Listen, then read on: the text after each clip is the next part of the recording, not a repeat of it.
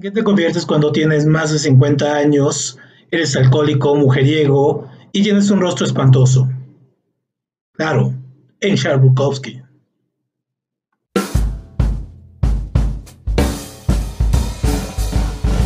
Charles Bukowski pertenece a esa generación de escritores que no sabían que podían ser escritores hasta que después de los 50 años, después de ser despedido de su último empleo de cartero, descubrió que tenía una gran cantidad de vida y de experiencias y que tenía que contarlas.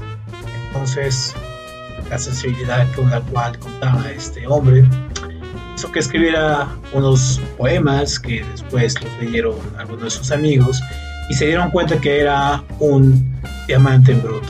Comenzó a escribir, comenzó a hacer algo de narrativa, cuentos y con los años se hizo un superstar de la literatura, sobre todo literatura esa yepta sucia, no bonita, muy vívida, pero también muy carnal.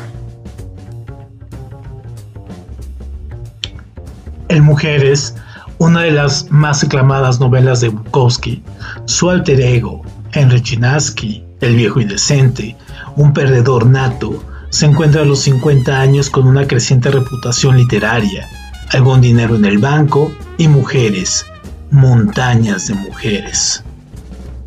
Se le ofrecen en los recitales de poesía, le escriben cartas procaces, le telefonean sin cesar, y Chinaski las quiere a todas. Quiere desquitarse de sus largos años de forzadas abstinencias y a la vez, este gigantesco maratón sexual es un proceso de aprendizaje, de conocimiento, en el que Bukowski no escatima sarcásticas observaciones sobre sí mismo y en el que el machismo de textos anteriores queda seriamente erosionado.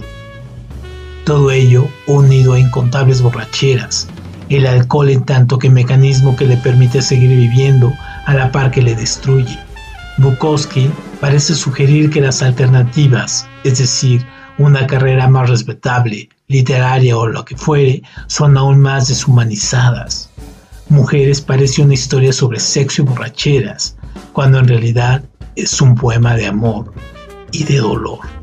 Su prosa es el resultado de un arte que opera por sustracción y no por acumulación. No hay ninguna palabra de más, eliminable o sustituible.